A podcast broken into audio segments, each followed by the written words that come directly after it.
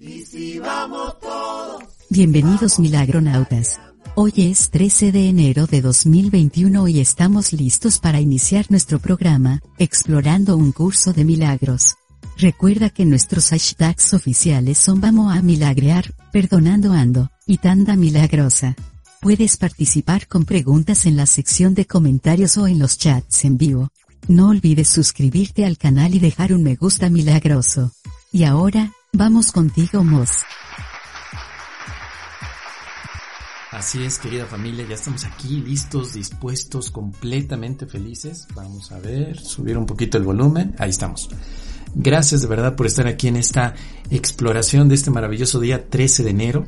Ya estamos a 13 días de haber iniciado el año y pues con la práctica, ¿no? Estamos ahí practicando, explorando, profundizando todo de la mano del Espíritu Santo. Así que quédate con nosotros en esta hora de transmisión donde nos dedicamos aquí a explorar este bello sistema de entrenamiento mental que llamamos un curso de milagros y que nos ayuda a la paz espiritual. Es un programa de entretenimiento. Así es. Perdón, de entretenimiento. Ya ves, hasta se me está atorando aquí por... Ya lo quería decir. Claro.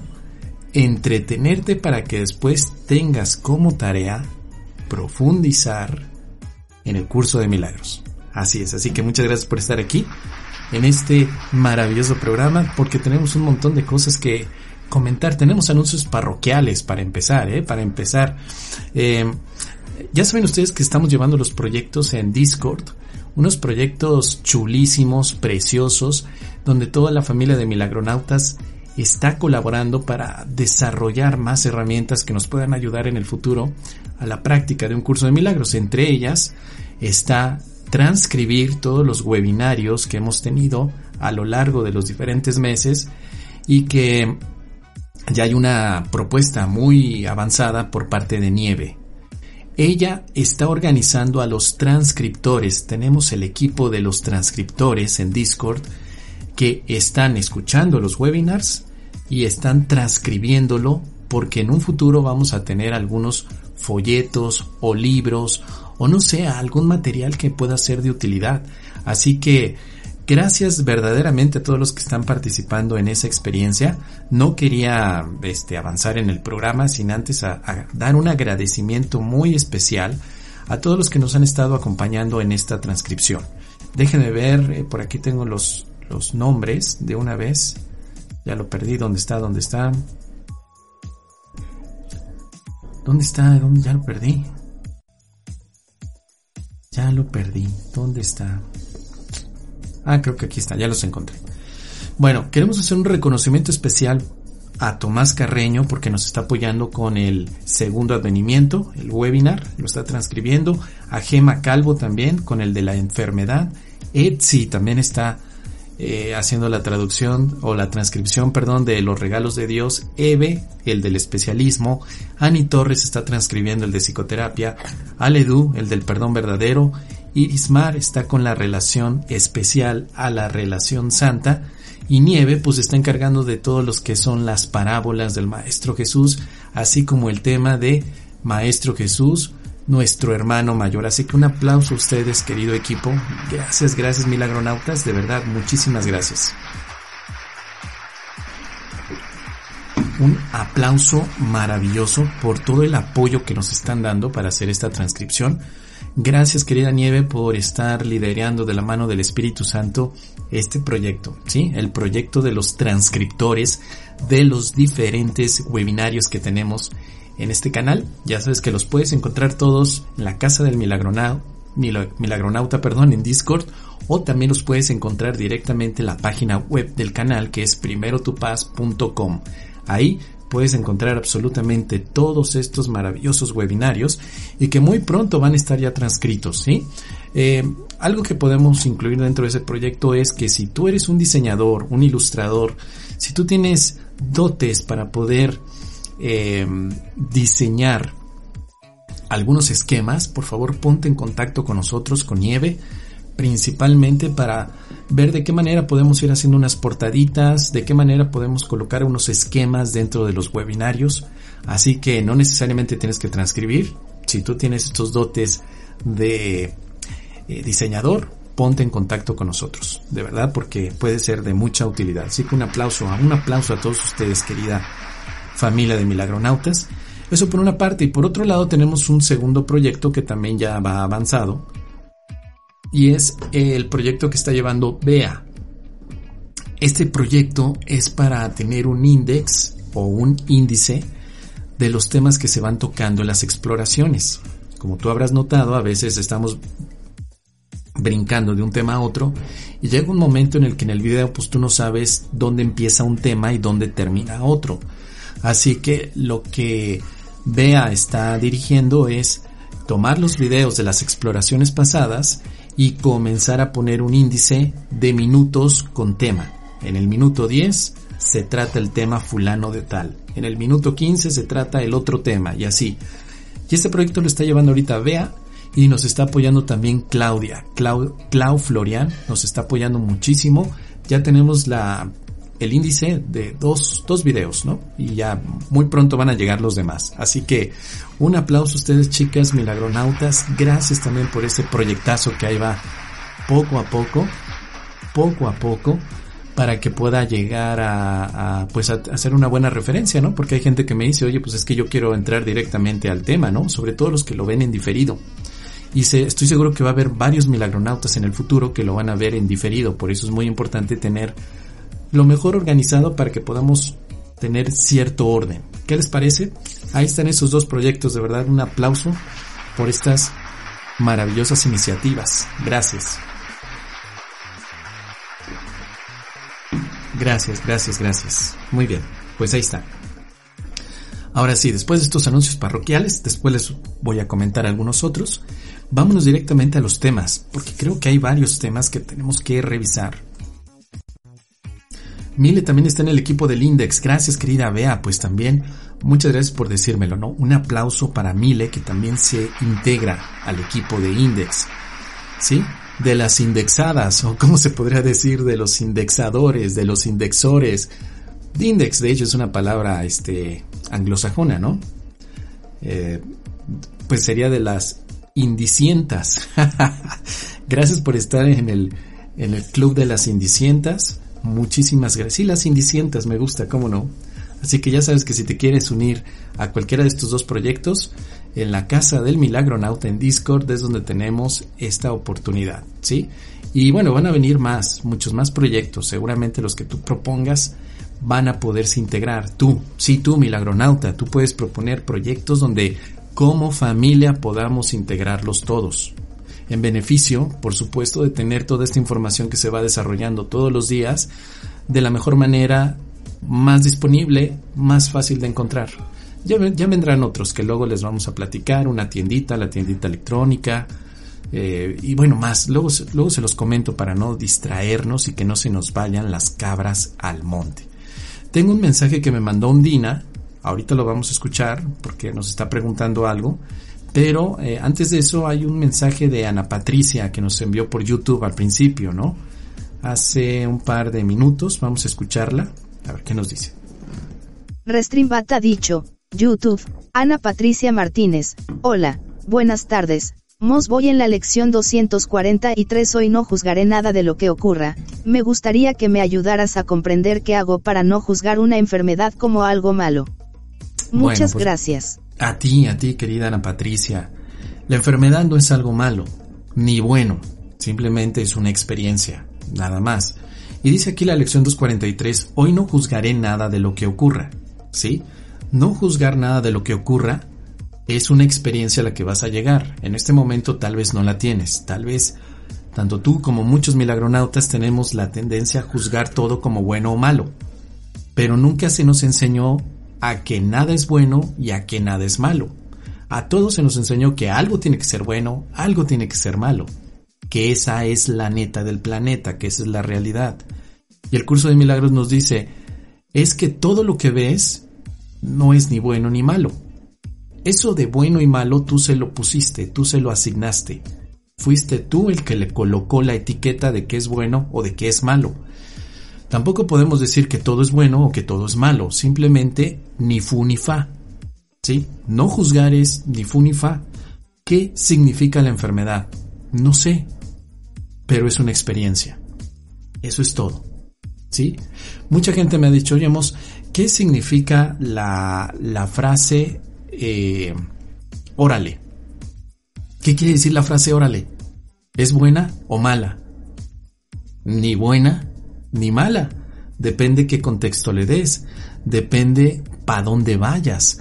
Depende qué propósito le asignes al órale.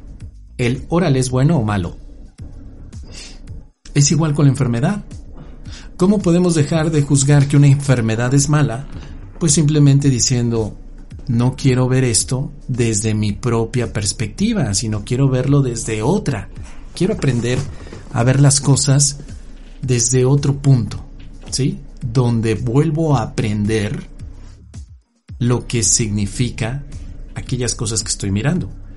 Y aquí nos dice esta lección, que es algo mucho más enfocado. Hoy no juzgaré nada de lo que ocurra, hoy seré honesto conmigo mismo. No pensaré que ya sé lo que no puede sino estar más allá de mi presente entendimiento. Aquí me está diciendo que yo no entiendo la enfermedad. Por lo tanto, si yo no entiendo qué es la enfermedad, ¿por qué tendría yo que juzgarla como mala si no la entiendo?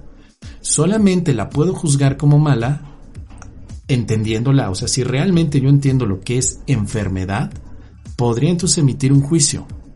El curso nos dice, en realidad no entiendes nada. ¿Sí? Recuerda una de las primeras lecciones, creo que es la lección número 3, que dice, no entiendo nada de lo que veo. Esto incluye a una enfermedad también. No tratemos de entenderla. Desde el curso de milagros, estas ilusiones no son entendibles. Las puedes ver, las experimentas, pero no se pueden comprender. Lo único que se puede entender es el amor de Dios. Por eso dice aquí, no pensaré que entiendo la totalidad basándome en unos cuantos fragmentos de mi percepción, que es lo único que puedo ver. Hoy reconozco esto. ¿Sí? Muy importante. Hoy reconozco esto y así quedo eximido de tener que emitir juicios que en realidad no puedo hacer. De esta manera, me libero a mí mismo y todo lo que veo para estar en paz tal como Dios nos creó. La lección está indicando, no juzgues. No juzgues porque no entiendes. Cuando entiendas, podrás juzgar. ¿Vamos a llegar a un punto de entendimiento? Claro que sí. A wifi que llegamos. Pero mientras estemos en el sufrimiento, quiere decir que no entendemos ni jota. No entendemos. No entender es lo que nos lleva a permitir que la mente se abra para una nueva percepción. Si yo digo es que todas las enfermedades son algo malo, negativo, ya estás cerrando tu mente para tener una nueva visión del Espíritu Santo. Lo que puedes hacer es preguntar, Espíritu Santo, ¿qué significa esto? ¿Qué quiere decir esta enfermedad? ¿Qué significa? Y que el Espíritu Santo te haga saber entonces el significado de eso que llamas enfermedad. La oración aquí dice, Padre, hoy dejo que la creación sea lo que es. Hoy dejo que la creación sea lo que es. Honro todos sus aspectos entre los que me cuento. Somos uno porque cada aspecto alberga tu recuerdo y la verdad solo puede derramar su luz sobre todos nosotros cual uno solo. La verdad sí se puede entender, pero la enfermedad no es la verdad y por lo tanto la enfermedad no se podría entender. ¿Qué es la enfermedad? Una ilusión. No te devanes los sesos tratando de entenderla. Si tú estás experimentando la enfermedad, toma todas aquellas cosas, eh, tratamientos médicos que te ayuden, que te ayuden a superar la enfermedad, pero no le quieras asignar un significado, porque entonces sufres. Si ya de por sí con la enfermedad estás experimentando algo que no te lleva a la paz, si todavía la tratas de entender, pues sufres doblemente. No la entiendas, simplemente mírala desde el aspecto más neutral posible. Así que esta lección que dice, hoy no juzgaré nada de lo que ocurra, primeramente es una, es una invitación, ¿sí? Para que tú hoy vivas cómo puede ser una experiencia de no juzgar nada en el día. ¿Qué pasaría si en este día tú no juzgaras nada? ¿Cómo crees que te sentirías? Bueno, los que practican esta lección con determinación han experimentado altos niveles de pacilina. ¿Sabes qué es la pacilina? Pues esa paz que recorre por todo nuestro ser. Esta lección es para vivir con pacilina. Empiezas a sentir cómo la pacilina se extiende por todo tu ser porque no estás juzgando. Entonces, lo que detiene esa experiencia de paz son los juicios que hacemos. Esto está bien, esto está mal, esto está bien, esto está mal. Incluso muchas veces decimos, oye, ¿estoy practicando bien el curso de milagros? Y el curso de milagros tampoco se puede juzgar en tu práctica como bien o mal. Simplemente practicas o no, pero no puedes decir estoy practicando bien o estoy practicando mal. Lo más complicado que nos parece al principio es que traemos una dependencia a está bien o está mal. Siempre todas las conversaciones, todas las conversaciones tienen esa muletilla. ¿Está bien que coma esto? ¿Está mal que haya dicho aquello? ¿Está bien que tenga Netflix? ¿Está mal que haya contratado Disney Plus? ¿Está bien que tome mezcal? ¿Está mal que coma animales? O siempre es un estar bien o estar mal. Estar bien. Y ese es el juego de la dualidad. Siempre que tú dices, es que está bien que yo me vista de blanco, es que está mal que la gente sea eh, imberbe, siempre que tenemos ese tipo de cuestionamientos es porque ya juzgamos. Ya juzgamos. A ver, yo te pregunto, tienes una, una, vamos a poner una, una copa de cristal donde sirves el vino. Está bien que en esa copa de cristal no sirvas vino, sino que en lugar de vino sirvieras unos tacos de nenepil. ¿Está bien? ¿Está mal? No, ni bien ni mal. Estás ocupando la copa para servir tacos de nenepil.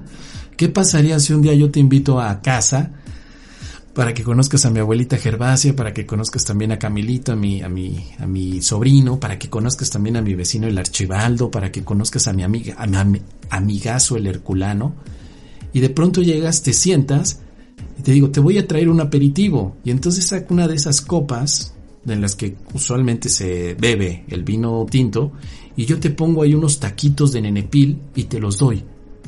¿Está bien eso? ¿Está mal?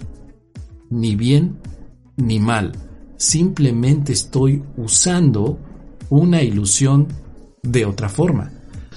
Vamos con el tema entonces de la enfermedad. ¿Está bien o está mal? Ni bien ni mal.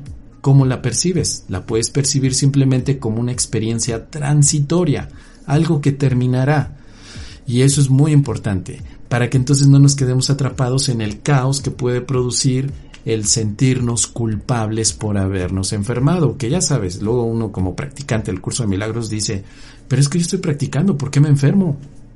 ¿Y por qué no? ¿A qué no dice que se te prohíba enfermarte? Solo se te dice que veas a la enfermedad como una ilusión. Oye, pero es que los milagronautas no deberían de enfermarse. ¿Por qué no? ¿Dónde dice que no, que está prohibido? Solo te dice que un cuerpo enfermo representa una mente que no ha sanado. Ah, ok. Pero nunca se da una prohibición, nada de que prohibido. A ver, el que se enferma se sale de la clase. Vámonos. Y de la misma manera, cuando vemos nosotros como practicantes la enfermedad de los demás, necesitamos aprender a no darle un juicio de valor simplemente saber que es una experiencia y que podemos decirle al Espíritu Santo, ¿qué significa esto?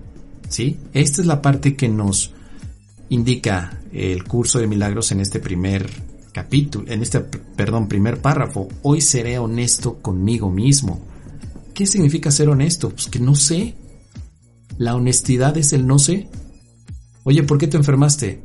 Mira, honestamente, la neta del planeta, no sé. Dos palabras. No sé. Oye, ¿por qué te robaron en la calle? No sé. ¿Por qué te caíste al hoyo? No sé. Eso es honestidad. En lugar de decir, es que mira, yo me caí al hoyo porque estoy atrayendo malas vibras, malas eh, energías, y mi chakra número 43 hizo un cortocircuito con la doble hélice, y en ese momento que se me mete un villano cuántico, y bueno, pues vino la, la parte de la proyección, y pum, me caí. O sea, ya explicaste todo, ya explicaste por qué te caíste. ¿Realmente fue así? ¿Estás seguro que fue de esa manera? Y tal vez no.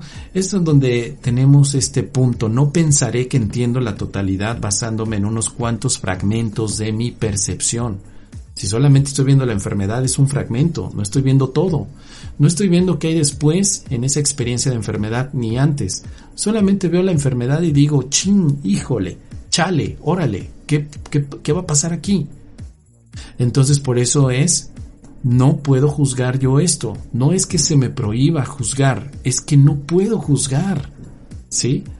Por ejemplo, si tú me dices, oye, Mos, da un brinco de, desde el piso número 5 del departamento o del piso donde vives y ponte a volar, yo te dirá, yo te diré no, porque no tengo alas. ¿Sí? Soy honesto, no tengo alas. Si yo me lanzo, me voy a caer y me voy a dar un santo fregadazo. Lo siento, no tengo alas. Andamos, hazlo. Pues soy honesto conmigo, no puedo hacerlo porque no tengo alas. Lo mismo con el juicio. Oye, Mos, no, no, este, juzga, por favor, juzga, juzga, está bien esto, pues no puedo hacerlo, pero ¿por qué no puedes juzgarnos? Porque no tengo toda la información, no la tengo. ¿No? Dice por aquí Tomás Carraya Mos, cuando me tomo unos tequilas, mi cuerpo se relaja, se adormece. ¿Qué le sucede a la mente? ¿También es afectada? No. En realidad, Tomás, tu cuerpo no es el que se relaja.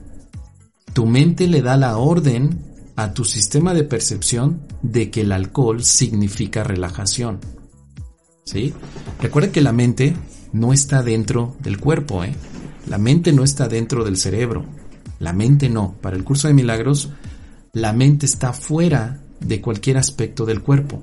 El cuerpo es una proyección.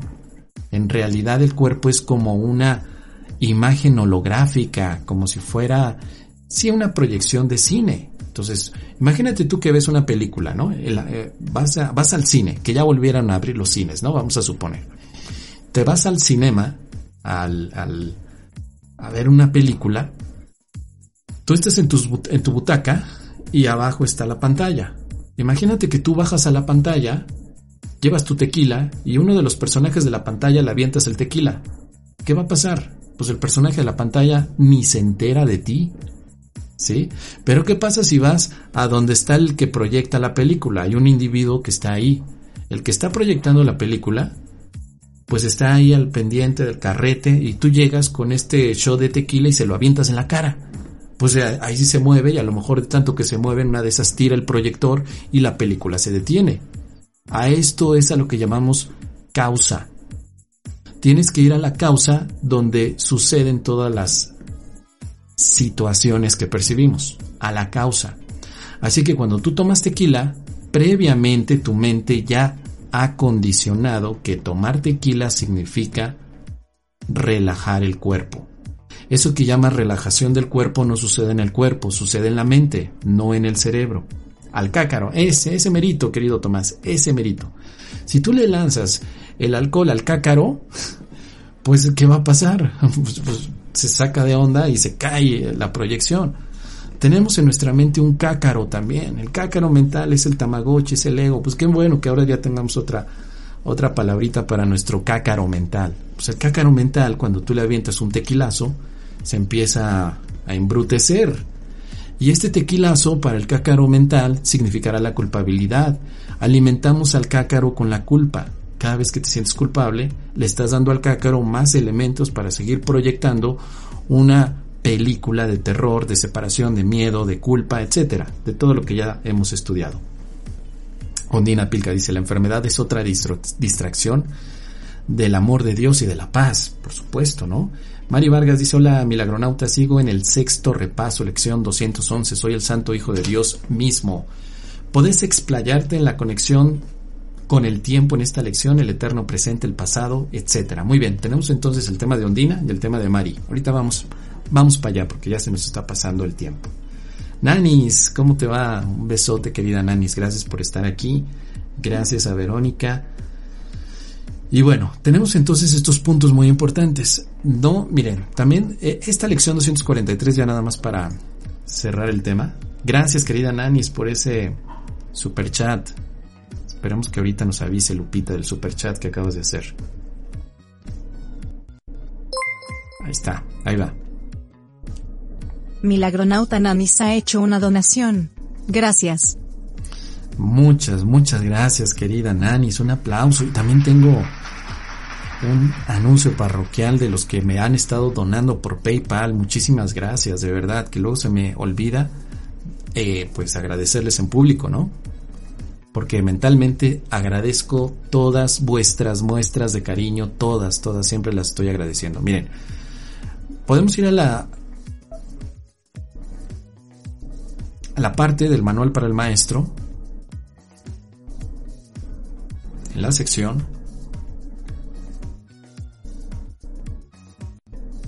cómo se deja de, juzgar. Solo que no la encuentro. ¿Cómo puede ser? Quiere, aquí está. La pregunta número 10. Esto enlaza perfectamente con la lección que estás estudiando, Ana María. ¿Cómo se deja de juzgar? ¿Sí? Fíjate lo que dice. Juzgar es uno de los mecanismos mediante los cuales el mundo de las ilusiones se mantiene vigente. De hecho, a veces juzgar se confunde como, como sabiduría. ¿no? Decir, oye, está muy bien hacer esto, está muy mal hacer aquello, pensamos que eso es de sabios. Tal como lo usa el, el mundo, tener buen juicio o mal juicio depende mucho de cómo nosotros nos permitimos pues estudiar o examinar las cosas. Vamos a ver. Dice por aquí. Existe también una idea de que algo bueno se mantiene bueno por toda la vida. No, lo que es un buen juicio para uno puede ser malo para el otro. Luego nos dice aquí, es necesario que el Maestro de Dios se dé cuenta no de que no debe juzgar, sino de que no puede. No es que se te prohíba juzgar, tú puedes hacer lo que te plazca, pero hay cosas que no puedes hacer. ¿Por qué? Porque no tienes toda la información, no tienes todos los datos para poder juzgar. Entonces, si no, si somos honestos, tú puedes dar opiniones, pero no puedes juzgar. Y una opinión no es un juicio, una opinión es yo creo que la enfermedad es mala. En contraposición a la enfermedad es mala. Yo creo que los tacos de nenepil me caen mal. A decir, todos los tacos de nenepil me caen mal. El creo te permite ponerte en la situación de una opinión, en una creencia. Yo creo, de acuerdo a lo que yo he estado experimentando, el taco de nenepil debería de quitarse del, del menú. Yo creo. Y alguien te dirá, pues yo creo que no, que el taco de nenepil tiene que estar siempre en todos los menús del mundo. Cuando nosotros decimos el taco de nenepil es bueno, ya juzgamos. Y si alguien te dice, no, el taco de nenepil no es bueno, pues empiezas a molestarte, empiezas a, a, guerrear. ¿Qué hacemos con el taco de nenepil? No, quiero decir, ¿qué hacemos con los juicios? Formar juicios no es muestra de sabiduría, pero renunciar a juzgar sí que lo es. Eso es muy importante. Luego nos dice aquí, abandona todo juicio no con pesar, sino con un suspiro de gratitud. Y ahora que estás libre de una carga tan pesada que solo podría haberte hecho tambalear y caer debajo de ella, y todo era una ilusión, nada más. Ahora el Maestro de Dios puede levantarse aliviado y seguir adelante con paso ligero. Pero este no es el único beneficio, su sensación de preocupación ha desaparecido, pues no tiene ninguna razón para ello, entonces es, ya para cerrar el punto, no se te pide a ti que expliques ni que juzgues. En dado caso, júzgalo tú por mi Espíritu Santo y dime qué tengo que pensar. De eso se trata la lección de hoy. De que hoy renunciemos a juzgar y que dejemos esa chambota, ese trabajo, al Espíritu Santo. Espíritu Santo, juzga tú por mí y dime qué tengo que pensar al respecto. Ahí está. Muy bien. Listo. Vamos a seguir avanzando porque si no, se nos junta la ropa y ahorita ya me tengo que ir a comprar el pulque para mi abuelita Gervase. Bueno, vamos a escuchar a Ondina, que me mandó un mensaje por WhatsApp. Te escuchamos, querida Ondina. Buenas tardes, mi querido mozote. Buenas tardes a toda la familia de Milagronautas. Bueno, Mos, te dejo esta eh, interrogante que, que, me surgió. Eh, bueno, porque... Muy buenas tardes, mi querido mozote, y Buenas tardes a toda la familia de Milagronautas. Bueno, Mos, te dejo esta interrogante que me surgió, porque, mm, bueno, una vez culminadas las lecciones eh, prácticas, sé que el curso ahora es que comienza. Eh, tú me dejaste una nota de voz eh, que, bueno, que te agradezco muchísimo porque mm, en ella me decías que me felicitabas y que bueno, ahora a volar, que no somos alicortos. Bueno, pues mmm, yo ayer tuve una reunión con mi sobrino que va, que me va a apoyar en la parte de producción de, de los, de, de los talleres que pretendo dar online y todo esto. Y no por casualidad, hoy estaba pasando en limpio las notas que he tomado de todos las, los, los webinars y de las, mm, y, y de, mm, y de, incluso de las exploraciones. No, que son notas de, de ideas que tú has dado que a mí me han llamado la atención y las he colocado allí. Entonces, en, eh, una vez tocamos el tema de las deudas y estábamos hablando de que las deudas no significaban nada, el dinero tampoco. Y me encontré con una nota que decía que la única función del psicoterapeuta era devolverle el cielo a sus hermanos en, en la mente y que obviamente no, por esto no se podía cobrar y ahí sugerías que fuésemos al apartado del manual del psicoterapeuta donde dice la cuestión del pago.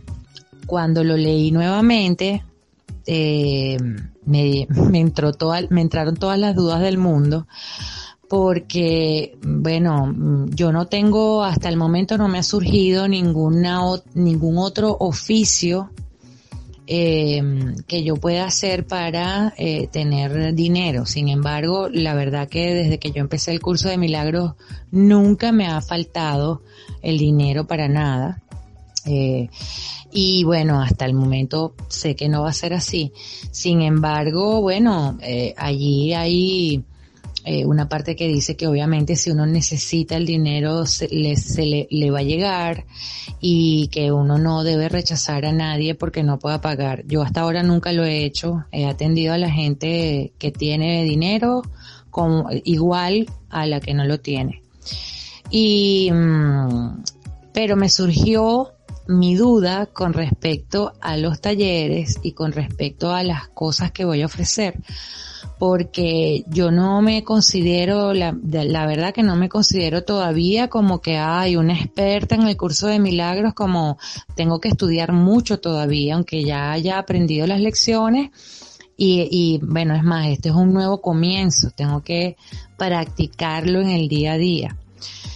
Eh, entonces, eh, no puedo, o sea, no te puedo decir que, que voy a estar completamente con, con el curso de milagros y abocada a eso porque hasta el momento no he conseguido otra fuente de ingresos, que era lo que yo venía haciendo en mis consultas y los talleres y todo esto. Tengo que seguir por lo menos un tiempo, creo yo que tengo que seguir por en un tiempo que el trasfondo, el objetivo ya cambió de todas esas actividades. Entonces, no sé, ¿qué me dices con respecto a estas dudas que me surgieron? Porque ahora no, no sé si, eh, si voy en, eh, estoy bien, si no. Entonces, bueno, nada, pues era sencillamente que pudieras aclarar o sacarle el juguito como, como decimos acá, eh, a, a esta parte de, del manual de la psicoterapia eh, y de y en relación al dinero y, y, lo que uno necesita para vivir económicamente en este mundo de ilusiones. Eso, Mos, muchísimas gracias. A ti, querida Andina, muchísimas gracias. Bueno, me parece bien, no había escuchado tu mensaje hasta este momento. Eh, sí, podemos darle una revisión a la parte del anexo en psicoterapia. Ahí viene una sección enfocada al pago. Me gustaría primero tocar entonces el tema de la lección 211 y finalizamos con la parte del pago, Andina. ¿Sí? Esto que nos comenta Mari Vargas. Restreambat ha dicho, YouTube, Mari Vargas, hola milagronautas, sigo en el sexto repaso. Lección N asterisco 211 Soy el Santo Hijo de Dios mismo, podés explayarte en la conexión con el tiempo en esta lección. El eterno presente, el pasado, etc. Muy bien, entonces vamos directamente a ello, querida Mari Vargas, y luego nos brincamos ahí con Ondina.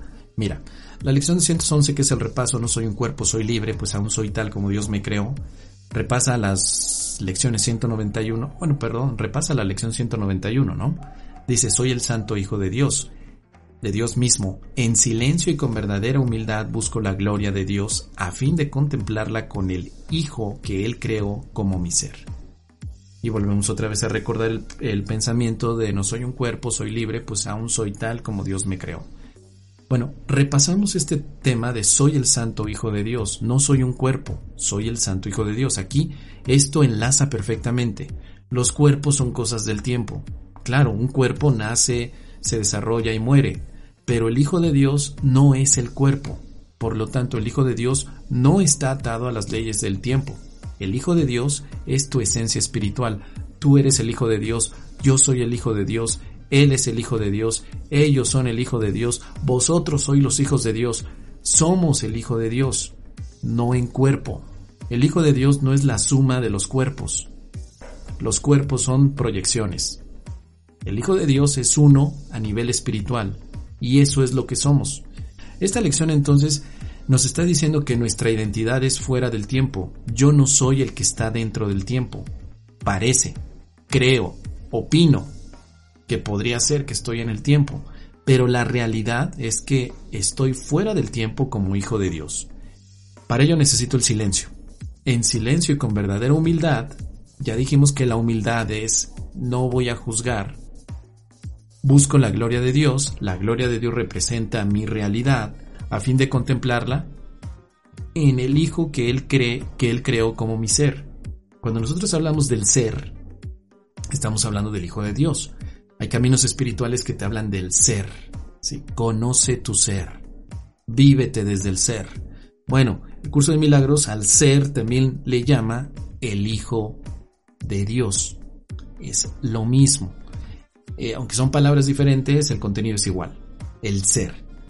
Para llegar a la experiencia del ser, lo que nos está diciendo esta lección es desapégate de la creencia de que estás en un cuerpo. No te está prohibiendo que veas cuerpos, porque esto de pronto se ha malinterpretado a niveles impresionantes. El curso de milagros no te dice que esté prohibido que veas cuerpos, solo te dice que cuando veas un cuerpo, no creas que hay alguien dentro de ese cuerpo. Muy parecido a cuando ves un robot. Mira Star Wars, mira a C3PO o a R2D2, míralos. Y desde el contexto de la película, no hay nadie dentro, todo es una programación, es una máquina. Los cuerpos son como máquinas que no tienen dentro la conciencia, sino que esto que llamamos conciencia está en la mente y la mente está fuera. Queda lo que comentábamos con el Tomás, que la parte del tequila. Cuando yo me tomo el tequila, siento que mi cuerpo se relaja. Bueno, todo es una creencia. En realidad no es que tu cuerpo se relaja por el tequila, sino que tu mente le da la orden al ya lo dijimos, al robot que llamamos cuerpo para que parezca estar medio, ya sabes, ¿no? medio mareadón. Soy el Santo Hijo de Dios quiere decir que dentro del cuerpo no está metido el Santo Hijo de Dios. El Santo Hijo de Dios, que eres tú, está fuera del cuerpo, está fuera del tiempo, está en la eternidad. Así que bueno, por ahí va, querida Mari Vargas, no sé si quieras que vemos algo más porque al final el eterno presente es este Hijo de Dios que no está atado a las leyes del tiempo. Nosotros pensamos que morimos, que envejecemos, pero ¿qué? Pues el cuerpo, pero no somos cuerpos. No quiere decir que no sientas una experiencia corporal. La sientes, pero no lo eres. Cuando estás dormido, soñando con, con que te vas de, de viaje, con que conoces a alguien, también sientes muchas cosas, pero no estás allí en ese sueño, simplemente estás fuera del sueño. Es exactamente la misma situación aquí con un curso de milagros, ¿no? Saludos a Almita Negroni, saludos a César Cortés también, medio, medio chiles, ¿no? Ahí andamos.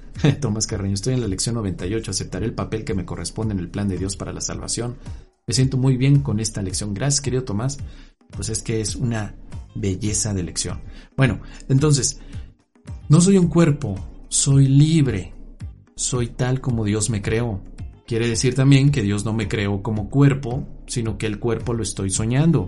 Por lo tanto, el Hijo de Dios ocupa su mente para soñar todo lo que estamos viendo. Pero el día que el Hijo de Dios, que de hecho ya pasó, pero vamos a suponer que va a pasar, que diga el Hijo de Dios hasta aquí, ya no voy a soñar, pues entonces se dará cuenta que él nunca estuvo en un universo de tiempo y espacio.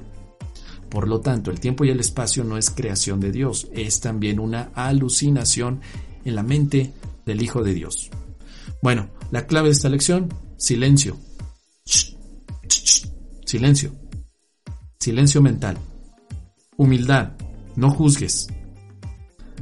Buscar la gloria de Dios, el cielo, la verdad y contemplarla con tu identidad, con el ser que es. Ahí está. Vamos. Vamos. Vamos a avanzar entonces con el tema de Ondina. Tenemos tiempo, tenemos buen tiempo. El tema que Ondina nos está eh, pidiendo lo pueden encontrar en el manual, perdón, en el anexo a un curso de milagros. Aquí está. La cuestión del pago. ¿Sí? Vamos a ver, querida Ondina, si lo que comentamos aquí te puede ser de utilidad. Vamos a revisar. Dice por aquí, nadie puede pagar por la terapia, pues toda curación es de Dios y no pide nada. Efectivamente, la terapia no se cobra o se paga por la curación que, Dios da. La curación de Dios es gratis. Pues gratis y la tenemos todos. Pero ¿por qué cobraríamos una terapia? Ah, vamos a ver por qué. Hay argumentos a favor de cobrar, ¿sí? No estás cobrando la curación de Dios. No es, no es eso. La curación de Dios no se puede cobrar. Lo que tú das desde el amor infinito de Dios, eso no se puede ni, no se le puede poner precio, ni tampoco se puede vender ni comprar. Eso es gratis. ¿Qué nos dice más acá? Más adelante dice, es parte de su plan que el Espíritu Santo se valga de todo en este mundo para ayudar a que el plan se lleve a cabo. Incluso un terapeuta avanzado tiene algunas necesidades terrenales mientras esté aquí. Si necesita dinero, ojo, se le dará no como pago, sino para ayudarlo a desempeñar mejor su función dentro del plan. Y este es el enfoque, querida Ondina. Este es el punto. Cuando tú cobras, no es por la sanación, sino que estás cobrando para seguir adelante con tu misión de poder ayudar y ser ayudada a través de la terapia. Implica que a lo mejor ese dinero lo vas a ocupar en comprar agua, un té, si tienes un consultorio, pagar los costos asociados, los costos, lo que se tenga que hacer para poder comprarte tus taquitos de nenepil, para comprarte a lo mejor eh, unas ayacas deliciosas, para lo que se necesite el dinero. Pero en este punto no estamos cobrando por la psicoterapia o por la sanación que Dios nos dé. No, claro que no. Estamos como simplemente en un intercambio. ¿Sí? Quiero tener contigo esta psicoterapia para que sintamos a Dios juntos o recordemos la paz infinita.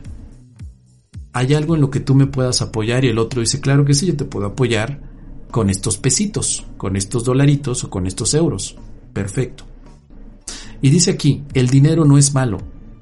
¿Sí? Volvemos al tema del inicio. No juzgamos al dinero, porque no, ni es malo ni es bueno. Es nada, o sea, es una ilusión. Este punto es el, clave para entender cómo podemos entonces mantener la parte económica activa dentro de nuestra función eh, que estaríamos haciendo ya desde el aspecto de la expiación. Particularmente cuando estamos en la parte de psicoterapia, ¿no? El dinero no es malo, hay que entenderlo, no es malo ni tampoco es bueno. Es nada, es una ilusión que te ayuda hasta cierto punto a tener intercambios de otras ilusiones, ¿no? Por ejemplo, con la ilusión del dinero, yo puedo tener el intercambio de comprar un poco de agua o un envase con agua, O podría tener el intercambio, voy a la tienda y que me dé por favor un kilo de jamón, o deme un kilo de, pollo y de, de, carne, o deme un kilo de queso para hacerme unas quesadillas de huitlacoche. Bueno, son intercambios de ilusiones. Dice, pero nadie aquí puede vivir sin ilusiones pues aún debe esforzarse en lograr que la última ilusión sea aceptada por todo el mundo y en todas partes. En este único propósito tiene una magna función y es para lo que vino. Permanece aquí solo para eso. ¿Ok? Y mientras esté aquí se le dará todo lo que pueda necesitar. Entonces, el dinero puede ser necesario en ciertos aspectos para el terapeuta, y ahora lo voy a enfocar específicamente para el psicoterapeuta. ¿Sí? Vamos a enfocarlo ahí. Habrá psicoterapeutas que tengan mecenas. ¿Sí? Y a lo mejor tú vas a una sesión con ellos y ellos te dicen, pues no cobro nada. Ah, perfecto. No cobro nada porque tengo cubierta la parte económica, ¿no? O porque tengo una herencia, ¿no? Resulta que mi abuelita Gervasia, cuando murió, me dejó una herencia y pues con eso, mira, yo compro mi jamoncito, mi bolillito, mis chilaquiles, todos los días me hago mi torta de chilaquiles, entonces pues no tengo la necesidad de cobrarte a ti que vienes como paciente, ninguna. ¿Ah? Listo. Pero puede haber el caso de un terapeuta que no tenga mecenas ni tampoco una base económica. Bueno, tampoco debería de ser un obstáculo para dar la psicoterapia, como bien lo dijo Andina. Bueno, al que se me acerque yo le voy a dar la parte que me corresponde en cuanto a sanación o a facilitación de sanación. Perfecto. Sin embargo, dentro del plan del Espíritu Santo en este mundo de ilusiones y especialmente para el psicoterapeuta, se le está también proporcionando los medios para que pueda llevar a cabo su función. Si necesita dinero, se le podrá hacer llegar, pero no todo es dinero tampoco. A lo mejor el psicoterapeuta lo que necesita es un momento de descanso, también se le puede hacer llegar. Porque no solo es esta parte económica, aunque aquí se está enfocando mucho a esto, sino que el psicoterapeuta tendrá todas aquellas cosas que necesite para mantener en operación su bella labor de la psicoterapia. Dice aquí, solo un sanador no sanado intentaría curar por dinero y en la medida que le atribuya valor no tendrá éxito. Entonces, la sanación que compartimos en un curso de milagros no se hace por dinero. Aunque el dinero pueda llegar, no se hace por eso, sino que más bien participamos en la sanación o en la psicoterapia porque queremos que la mente sane. O sea, nos interesa la paz, nos interesa el ser. Estamos viviendo la psicoterapia para el ser, que pueda, o para la mente que pueda recordar que, es el ser, no para tener unos pesos ni unos dólares. Si nosotros vamos con la intención únicamente del dinero, nos perdemos en el propósito. Es decir, la, el propósito de la psicoterapia es sanar, no cobrar. Pero no quiere decir que no haya un pago por el servicio. La curación, espero que no se confunda esto, la curación no tiene precio y se le otorga tanto al terapeuta como al paciente. Ya estamos. Ahora, el pago. Podría cobrar pero no por la sanación, sino como una manera de decir, ¿me ayudas? A lo mejor queda mejor el tema de donación, ¿no? ¿Hay algo que quieras retribuir por este momento que hemos pasado? Y que a lo mejor el paciente diga, pues sí, te voy a retribuir con un mezcal. Ah, perfecto. Pues es una retribución. Pero no es un cobro por el servicio, es una retribución. perfecto. Pues no, fíjate que, que te voy a retribuir con un abrazo. Ah, perfecto, bueno. Te lo digo porque a mí me ha pasado, ¿no? Una psicoterapia alguien me dice, sabes que yo, yo, no te puedo pagar, no te preocupes, no pasa nada, pero te mando un mezcal 400 conejos. Ah, pues dale, perfecto. Alguien me dijo una vez en un taller, fíjate que yo vengo al taller y no te puedo pagar, pero tengo muchos deseos de estar en tu taller. ¿Te puedo dar café? Ah, pues dame café. ¿De dónde es? De Chiapas. Ah, perfecto, el favorito de la casa. Échamelo pues va el café de Chiapas como forma de retribución. hay algunos hermanos que quieren retribuir, que no se sentirían a gusto con llegar contigo como terapeuta, que se dé este proceso de sanación y quedarse de brazos cruzados, que aunque no haya dinero, siempre hay ese deseo de poder retribuir.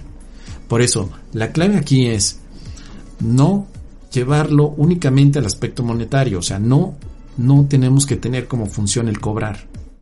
Tú dirás, oye, pero es que fíjate que me falta dinero. Bueno, si tú te vas a dedicar a la parte de psicoterapia, talleres, no, no sé, un servicio espiritual, yo le llamo a todo eso servicio espiritual, no lo hagas por dinero. No. Porque si no viene la frustración. ¿Sí? Hazlo por amor. Hazlo porque quieres dejarle a la gente una experiencia que les acerque de nuevo a la paz. Y es una experiencia que tú también estás buscando, por supuesto. ¿Quiere decir que no llegará dinero? Tampoco. Puede llegar dinero y tú puedes poner simplemente un sistema de donación. Quien quiera donarme, adelante. ¿Podrías poner una tarifa? También podrías poner una tarifa, pero no la tarifa de la curación. Vamos a explicar esto con más detalle. ¿Cuánto tiempo, cuántas sesiones se necesitan para una curación? A lo mejor puede ser una de un minuto, o pueden ser 5 de 10 horas. ¿Quién sabe eso? Bueno, el Espíritu Santo, porque el Espíritu Santo en todo el proceso de la psicoterapia, él sabe los tiempos apropiados. Entonces, el terapeuta tampoco podría poner un plan de sesiones para curación, porque ya estaría comprometiéndose a que ese tiempo tenga un precio. Mejor es que el Espíritu Santo decida. Vamos a tener esta sesión y si en esta sesión todo queda sanado, perfecto, adelante. Nos vemos hasta que haya otra necesidad. En lugar de decir, mira, aquí está mi paquete de 25 sesiones, ¿no? Todas. Estas 25 sesiones te van a sanar. O sea, en 25 sesiones me sano, ¿cómo lo sabes? Así que ahí es donde necesitamos al Espíritu Santo. Mejor que nos diga, porque cuando ya paquetizamos algo es porque ya lo estamos viendo como un producto. La psicoterapia entonces no es un producto, ¿sí? No es un producto. Un producto es un libro, ¿no? A lo mejor tú dices, voy, voy, a hacer un libro, voy a hacer una playera, una remera y la voy a vender. Pues es un producto, ¿sí? Y voy a vender 25 piezas cada mes. Ah, pues ya es un producto, es un plan financiero. Pero la psicoterapia no es un producto. La psicoterapia es una experiencia. Ahora, vender experiencias tampoco, simplemente es compartir experiencias. Entonces, tenemos que entender este punto que a lo mejor puede parecer un poco conflictivo al principio porque estamos acostumbrados a pensar todo de manera monetaria, ¿sí? Y que es cierto que el psicoterapeuta pueda tener hasta cierto punto una preocupación por la parte de las ilusiones del mundo sobre cómo va a pagar la renta, cómo va a pagar el alquiler, no debería de ser el motivo para que se dedique a la psicoterapia, ¿eh? Yo opino que no. Pero si se compromete con la psicoterapia, se le dará entonces toda la parte económica que pueda necesitar, pero sin un aspecto de una promesa falsa, ¿no? De que todos los que vengan a la psicoterapia o todos los que sean psicoterapeutas, todos van a tener abundancia económica, porque eso también es distorsionar las cosas. Dedicarte a un servicio espiritual no quiere decir abundancia de cosas materiales, quiere decir abundancia de espíritu, Qué dicha, qué alegría poder estar en una relación santa donde hayamos podido compartir el perdón. Qué alegría, qué belleza. Y si además hay una retribución económica, pues será apropiada para los planes que el Espíritu Santo indique. Pero si no hay retribución económica, pues está la sanación y la sanación es todo. ¿Qué más podríamos desear? Por eso dice aquí, se ha dicho correctamente que aquel que a aquel que tiene se le dará porque tiene, puede dar, y porque da, se le dará. Esta es la ley de Dios y no la del mundo. Entonces, esto quiere decir que no te preocupes por lo que tienes que recibir. Y ojo con esto, ¿eh?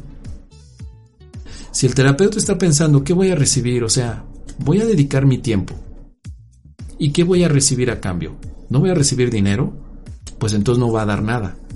Si tú estás preocupado por lo que vas a recibir en el mundo, no vas a poder dar nada como servicio espiritual. Ahora, si tú te dedicas a dar todo en el servicio espiritual, entonces se te dará también a ti todo lo que tú necesites en tu mundo de ilusiones.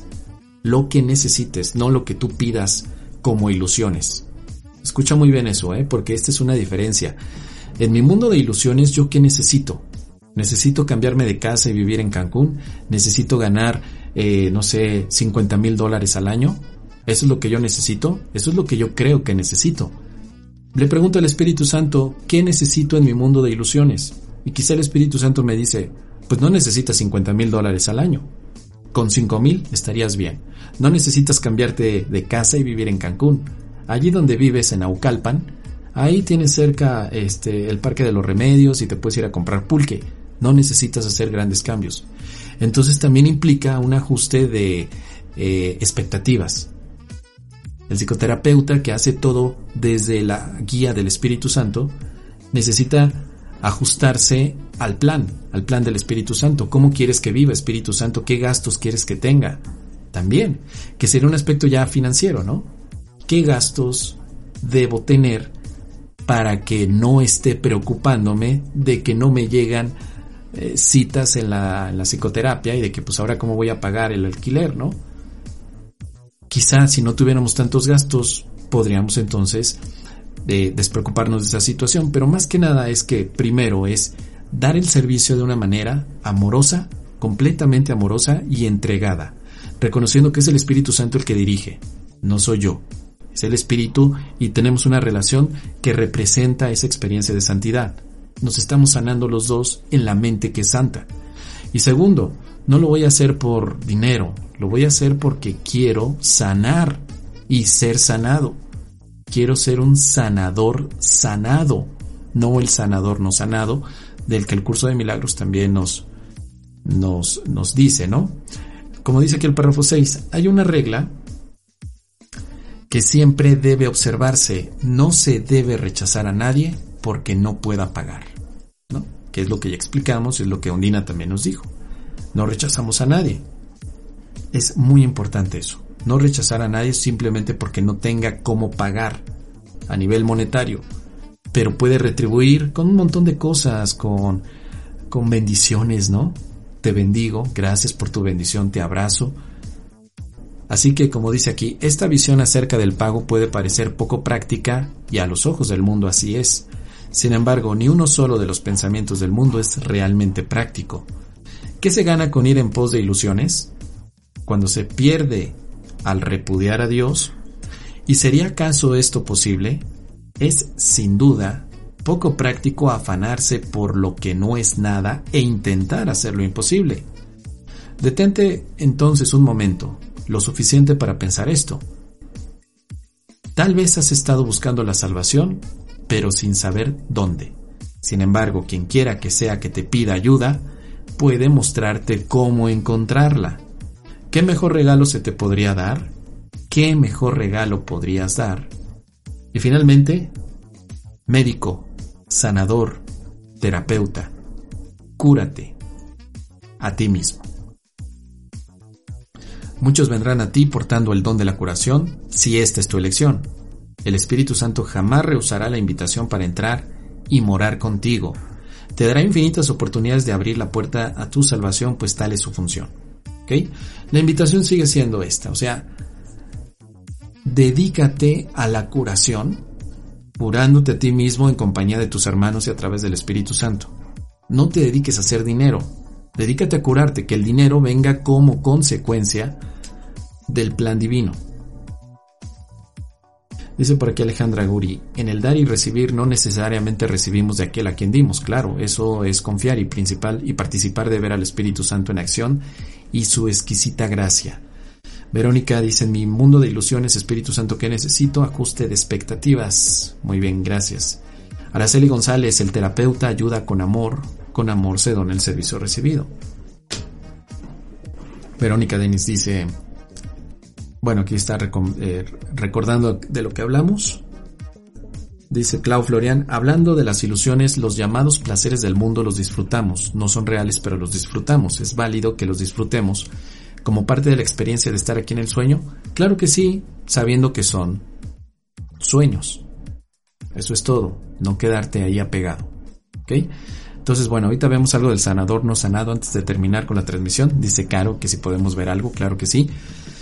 Entonces, para ir eh, cerrando el tema, querida Ondina, y si, y si faltó algo que comentáramos, cuando escuches esto en diferido, ya me harás llegar tus comentarios y si quieres mañana le echamos otro ojito a este tema, ¿no? De todos modos quiero comentarte, Ondina, y a todos que estos temas de del servicio espiritual los estoy tratando todos los martes con Ángela Potes en Instagram Live. Si ustedes se conectan al Instagram todos los martes a las 2 de la tarde, hora México, le dedicamos únicamente una hora a hablar de este tema. Cómo no preocuparse por la parte económica cuando estás haciendo una función de médico, de terapeuta, cuando estás dando un servicio, ¿sí? Ahí tenemos como seis o siete videos en Instagram donde hemos tocado estos temas. Ahorita estoy repitiendo mucho de lo que he comentado ahí en el Instagram. Es un programa dedicado para todos aquellos que levantan el vuelo, así se llama. Levantar el vuelo es como lo que Ondine está diciendo. Bueno, ya estudié el curso de milagros, me siento llamada a un servicio espiritual, pero siento conflicto, miedo, porque no sé si me va a llegar el pago, si la gente va a estar para eso es ese programa. Así que los invitamos a que todos los martes por Instagram Live nos sigan a Ángela Potes y a un servidor, porque ahí estamos compartiendo este tema con muchísimo detalle. Muchísimo, de hecho ayer lo hablamos también. Y lo que, lo que es muy importante es justo eso. Sanador no sanado, vamos a ponerlo. No hacer las cosas. Sanador no sanado. Por la parte económica no va por ahí. El sanador no sanado puede ser arrogante, egoísta, indiferente e incluso deshonesto. Puede no estar interesado en la curación como su meta principal, pero algo le sucedió, no importa cuán leve pudo haber sido, ese algo es suficiente. Y aquí nos habla de la experiencia cuando el sanador no sanado comenzó a hacer todo por dinero, y que a veces se convierte en charlatanería, o sea, tú dame tanto dinero y yo te curo. Oye, si no tengo dinero, ah, entonces no te curo. Pero hay fama, ¿no? De que ese sí cura, ese sanador sabe curar. Pero no tengo dinero, pues no me cura. Ese es el sanador no sanado, el que si no hay dinero, nomás no te atiende. Ese es el sanador no sanado. Que podría estar experimentando el canal para poder ofrecer, pero se está quedando atrapado él mismo en la ilusión del dinero. El sanador sí sanado es aquel que pone como punto primordial a la sanación. O sea, primero sanamos y después lo demás. Después el dinero, después la retribución. Realmente, dice por aquí, ningún sanador no sanado puede estar completamente cuerdo, ¿no? Luego, tenemos acá atrás, todo sanador no sanado cae en esta confusión. al considerarse su propio creador en lugar de creado por Dios. Eh, el sanador no sanado también es aquel que dice, yo tengo el poder de sanar, es mío. No de Dios, sino que es mío. Yo lo desarrollé con un entrenamiento, yo te sano. Oye, pero Dios no sana. No, no, no. Dios me dio el don, pero es mío. Es el sanador no sanado, el que ha poseído a la sanación y piensa que Él es el único que la puede dar y si quieres que yo te dé sanación te tienes que certificar en mi escuela de sanadores. ¿Sí? Te voy a eh, eh, dar un coach o un certificado de que tú puedes sanar. Pero si tú no tienes mi certificación, tú no puedes sanar, prohibido sanar. Bueno, ese es el sanador no sanado desde un curso de milagros. Aquel que pues, necesita toda una estructura, dinero, este, clientes de una manera específica para poder llevar a cabo su función. En el curso de milagros, el sanador sanado es aquel que sabe que ese poder de sanación no es de él, sino que él se permite ser un canal de sanación, que él permite que la curación llegue a todas las mentes, poniéndose como un canal. como un facilitador de la sanación, pero no atribuyéndosela. Dice, tú y yo estamos aquí para que el Padre nos ayude a sanar y que representa muy bien al Maestro Jesús. Si ustedes recuerdan, el Maestro Jesús era llamado sanador, pero nadie entendía o muy pocos entendían qué estaba haciendo el Aniki Jesús, muy pocos. Aniki Jesús desde el principio dijo, esta sanación no es de mí hacia ti, es del Padre hacia nosotros. Siempre Aniki Jesús dijo, si es la voluntad del Padre, que esto sea curado. Siempre, siempre, siempre dijo, primero el Padre y después la sanación se hace presente aquí. Primero el Padre. ¿Sí? Pero la gente pues empezó a hacerle mucha fama a Jesús pensando que Jesús tenía el poder de sanar y de ahí se traslocó todo el asunto porque luego se vio a, Jesús como un Harry Potter, ¿no? Un Harry Potter de Palestina, pues que tenía el poder de sanar, que podía hacer hechizos, que podía expulsar demonios de los cerdos y bueno, una, una cosa que parecía Harry Potter en aquel entonces. Pero no, ya cuando empiezas a entender cuál era el proceso de, de que permitía la facilitación en la sanación, es la que aparece aquí en el curso de milagros. El Maestro Jesús decía, todo poder es del Padre, pero lo podemos canalizar para la sanación. El poder es de Él, no es mío. ¿Sí? Y es lo que tendría que hacer un sanador. El sanador, sí sanado, es aquel que reconoce que la curación está en la mente y se extiende a los demás permitiendo ser él mismo un canal. Eso es todo. El sanador no sanado es aquel que dice, no, yo tengo el poder, me siento, me siento Jimán por el poder de Grayskull, ¿no? Y yo, yo soy el poderoso, yo, yo te sano o no te sano. Pues normalmente ese es el que dice, si no me pagas, no te sano. Generalmente. Dicen por aquí, Vivis, mi querida Vivis, Mosito, y si no, y si no nos dedicamos a lo espiritual, o sea, las psicoterapias. Las otras profesiones se pueden ver igual.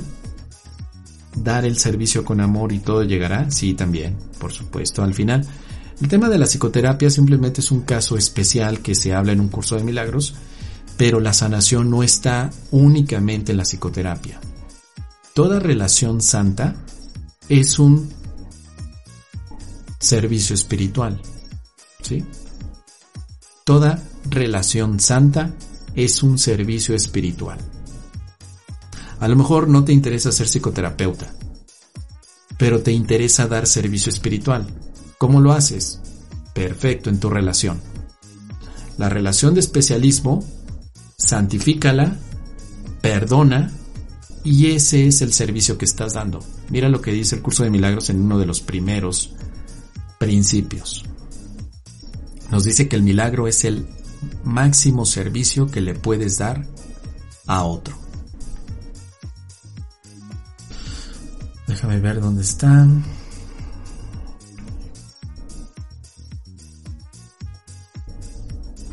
Principio número 18.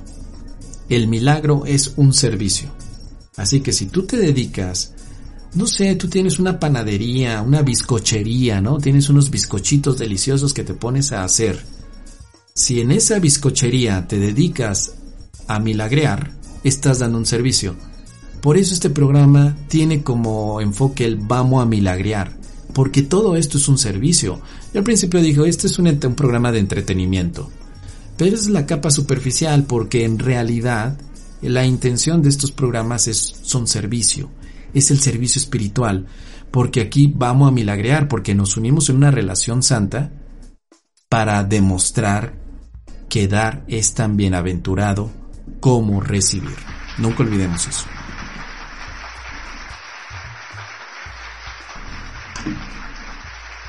Muy bien, ¿qué tenemos finalmente? Porque ya casi nos vamos.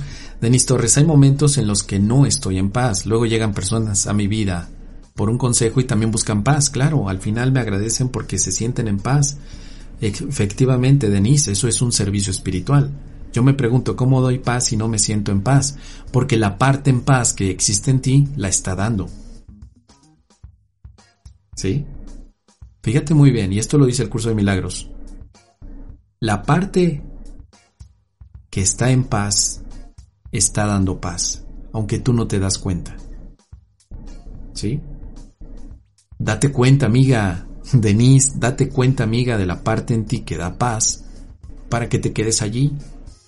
Cuando tú das este consejo a alguien más y ves que está en paz, tómate el consejo que le diste para ti misma también. Y entonces te vas a pasar a la mente, la mente recta es la que está en paz. O sea, todo lo que has dicho, Denise, y que ha ayudado a la gente es desde tu mente recta. Pero tú no te ves en tu mente recta, tú te ves en tu mente ego. Y dices, ¿cómo es posible que los demás me digan que están en paz cuando yo estoy en las cuatro leyes del caos? Porque te ves en la mente recta. Pero tú, perdón, te ves en la mente errada, en la mente del ego. Estás estacionada en la mente del ego, pero tu mente recta está hablando. Cada vez que alguien se acerca y tu mente recta sale y empieza a decir cosas te haría muy bien hacerle caso a tu mente recta. ¿Qué fue lo que le dijo a tu hermano que le dio paz? Eso que le dijiste a él, o lo que tu mente recta le dijo a él, tómatelo como un consejo personal que tienes que llevar a cabo. Y hazlo. Eso te va a llevar entonces a abandonar la mente del ego y quedarte en tu mente recta. Así que un aplauso a todos aquellos que están haciendo uso de su mente recta, le están haciendo caso a lo que dice la mente recta y nos estamos pasando todos a la mente recta. ¿Sí? Denise dice, ¿qué es lo que no estoy entendiendo? Pues nada más que tu mente recta está funcionando y que tú no le estás haciendo caso a tu mente recta. Pero está funcionando. Y así pasa con todos. Todos tenemos la mente recta en operación, pero no nos ponemos a observarla al contrario, estamos pero bien enfrascados en lo que la mente ego hace. Ay, es que la mente ego el día de hoy me está poniendo unos, fíjate, me está poniendo unos problemas tremendos. Pues deja de ver a la mente ego. ¿Qué es lo que está haciendo tu mente recta? No sé. ¿qué, qué estará haciendo mi mente recta? Buena pregunta. ¿Qué estará haciendo? está haciendo algo, ¿eh? ¿Sabes qué está haciendo tu mente recta? Está milagreando hazle caso a tu mente recta. Todas las mentes rectas son la misma y todas ellas expresan milagros. Entonces, el sanador no sanado podría estar ofreciendo milagros desde una parte de él, de su mente recta, pero él está enfocado en la mente ego, donde todo lo quiere cobrar. Y esto es algo que a veces no se entiende y hay, hay milagronautas que me dicen es que yo no puedo comprender una persona como Helen Schuckman, con una mente recta que permite la transcripción del curso de milagros, cómo ella estaba en un conflicto tremendo con Bill Tedford. No puedo entender. Helen Schuckman vivió la paz de Dios. ¿Cómo era posible que estuviera en conflicto con, con, con Bill? Pues no me parece extraño. Y esta persona me decía, es que no, todos los que ya vivieron la paz deberían de mantenerse en la paz. ¿Por qué? Si todavía hay mucho que sanar de la mente ego, ¿no? Y me decían, es que tú, Mos, ¿te acuerdas? Tú ya viviste en la paz, Mos. Sí, claro. ¿Por qué me dices que ahora estás preocupado? Pues porque mi mente errada todavía se preocupa. No, es que tú ya viviste la paz, deberías de ser congruente y vivir solamente en la paz. Bueno, pues sí, pero todavía mi mente recta mi mente errada parece tomar relevancia y estoy en ello, sigo trabajando. No, es que si ya viviste la mente recta, ya no deberías de ver cuerpos. Pero ¿por qué no? Todavía estoy, o sea, todavía soy un estudiante. Entonces, menciono esto para no creer que por el hecho de vivir experiencias espirituales desde la mente recta, uno crea que ya estamos levitando, que ya estamos en, en otro nivel como Goku, Saiyajin, pelo azul, nivel 4. No, todavía no, todavía se nos van las cabras al monte, todavía tenemos aquí a la mente ego jugándonos pasadas, jugándonos un montón de ilusiones. Bueno, todavía está ahí, ¿sí?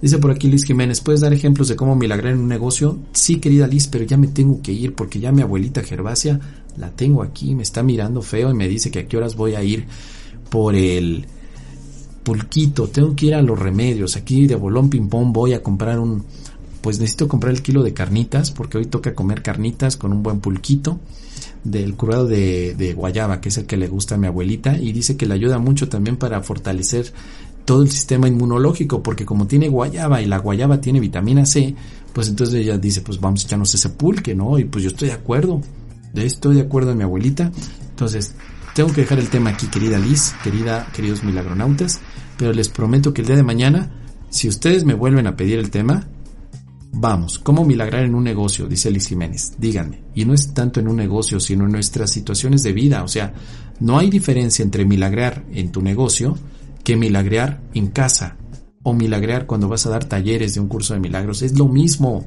No hay diferencias. Es igual. ¿Cómo milagreas en un negocio? Nada más rápidamente. Perdonando. Perdona todo lo que veas que te causa conflicto. Perdónalo todo y milagreas. ¿Sí? ¿Cómo milagreas en la familia? Perdona todo y milagreas. ¿Cómo milagreas con el vecino? Perdona todo y milagreas. La clave es perdona todo y en todo momento. Esa es la clave.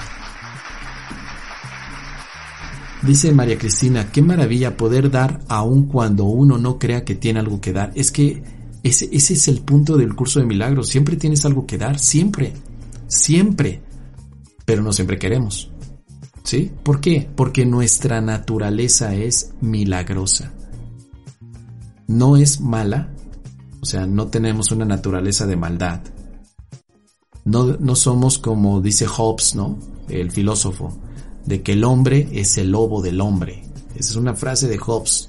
El hombre es el lobo del hombre. No. Más bien, el milagro es nuestra naturaleza. Estamos hechos no de átomos. Estamos hechos de milagros. Por lo tanto, la mente recta tiene unas ganas tremendas de milagrear. Pero cuando tú no sabes utilizar la mente recta, los impulsos milagrosos se van por el canal del ego y es cuando llega todo el tema de la sexualidad que alguna vez hablamos en Urtex, ¿sí? La sexualidad es una distorsión de impulsos milagrosos. Y lo voy a dejar así para que a propósito tengamos lo que llaman los americanos como el clickhanger de la serie. Si tú quieres saber por qué los, la sexualidad es una distorsión de impulsos milagrosos, déjamelo saber en los comentarios o si no, pregúntamelo el día de mañana y lo seguimos llevando. Porque te digo, o sea, un milagro que se distorsiona se convierte en un deseo sexual. Cuando no lo distorsionamos y lo pasamos por la mente recta, sucede lo que, lo que Denise dice. Pues se acerca a alguien y sin querer, sin querer queriendo, sale un milagro que pacifica al otro, aunque yo me quedo, ¿qué pasó aquí? Pues, ups, se te escapó un milagro, querida Denise, se te escapó. Así como cuando tú dices, ups, se me escapó un, olorcito, se me escapó un sapito. Pues, ¿qué crees? También, ups, se me escapó un milagro. Ups, se me fue. Bueno, eso sucede cuando canalizas bien el impulso milagroso y entonces se convierte en un servicio. Por eso tú puedes estar en servicio las 24 horas del día. Incluso ya no solamente como decía Liz Jiménez, ¿no? Cómo milagrar en un negocio, sino cómo milagrear en las horas de sueño. Cuando tú estás dormida, te, vas a dormir a las 11 de la noche, empiezas a soñar, ahí también puedes milagrear, ¿eh? También puedes dar completamente milagros en tus horas de sueño con los personajes del sueño, porque los sueños que tienes cuando duermes, con estos sueños que tienes aquí en la vigilia, pues, son, son lo mismo. Es la misma gata, no más que revolcada, no hay diferencia. Ahí también puedes decir, ups, se me escapó un milagro mientras soñé en la noche. Luzonia dice, sí, explica por qué la sexualidad. Bueno, pues mañana, mañana lo explicamos y a lo mejor vamos a tener que hacer uso del Urtex, donde viene esto con más detalle, pero les aviso, no es para paladares tan exquisitos. Es un tema que me ha causado una enemistad tremenda que digo, bueno, no pasa nada. Porque se ha pensado que la sexualidad es sagrada. No, no es sagrada. Lo único que es sagrado es Dios. La sexualidad es otra ilusión más y que representa una distorsión. ¿Sí? Pero bueno, ya entraremos al tema ya mañana o no sé, el día que toque, porque son temas que de verdad causan incomodidad, ¿sí? Mucha incomodidad. Ya lo veremos el día de mañana, querida familia. Hoy tenemos clase, como ya les he comentado, está el planner. Miren, hoy nos va a tocar la clase del capítulo número 13, La Paz del Cielo. Nos vemos hoy a las 7 de la noche, hora local de México. En el planner van a ver que ahí tenemos un montón de, pues, de proyectos, de cosas que vendrán más en el futuro. Eh, y el 23 de enero a las 6 de la tarde, hora local México, a través del canal de Twitch, vamos a ver la película Soul. Soul de Pixar Disney donde la vamos a estudiar desde un curso de milagros. Si estás interesado, pues simplemente ve a Twitch, sígueme en Twitch y con eso es más que suficiente. Finalmente, ya saben, los invitamos a todos a que nos acompañen en el encuentro Milagroso Bajamar, Ensenada. Vamos a tener ahí una bella experiencia junto con Michelle Gaimar, junto con esta maravillosa eh, oportunidad de vivir un curso de milagros en una sana convivencia esto está muy cerca de Ensenada, Baja California. Se llama Hotel Golf Resort Baja Mar.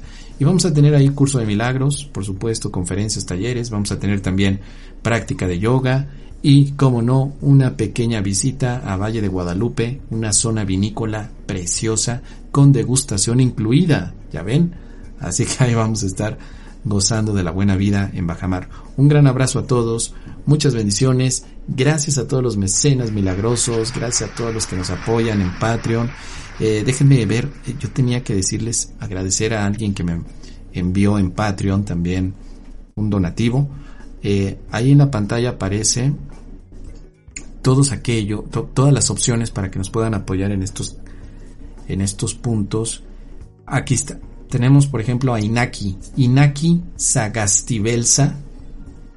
Inaki Sagastibelsa. Muchas gracias, me dice. Saludos para todos los milagronautas. Tomando un mezcal, gusano rojo. Dice, gracias Mos por lo bien que nos facilitas el entendimiento desde un curso de milagros. Firma Iñaki Sagasti desde España. Gracias querido hermano o hermana. No lo sé, pero gracias de verdad. Gracias, gracias por ese apoyo. Muchísimas gracias. También a Nieve, muchas gracias, que nos apoya mucho con la parte de estos, estos puntos y que además en Patreon nos apoya y bueno, en todas partes nuestra querida Nieve. En la pantalla están todos los mecenas milagrosos. Ahí están. Mil, mil gracias. Dice Almadelia Moss, pero Helen empezó a sentir la paz conforme fue escribiendo, ¿verdad? Y vivió la relación santa con Bill.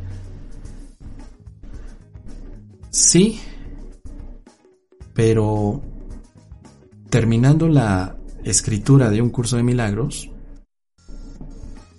Bill peló gallo. Dijo, ¿sabes qué, Helen? Ya terminamos esto que teníamos que hacer, no te quiero ver. Y se fue al otro lado. Al otro no me refiero al otro lado de, de, de de la vida y de la muerte. Se fue al otro lado de Estados Unidos, ¿no? Helen estaba en Nueva York y creo que Bill se fue a California, o sea, se fue a la otra punta de Estados Unidos. Y según cuenta el libro que estuve revisando todo esto, que es ausencia de la felicidad, pues siguieron con mucha hostilidad. ¿Sí?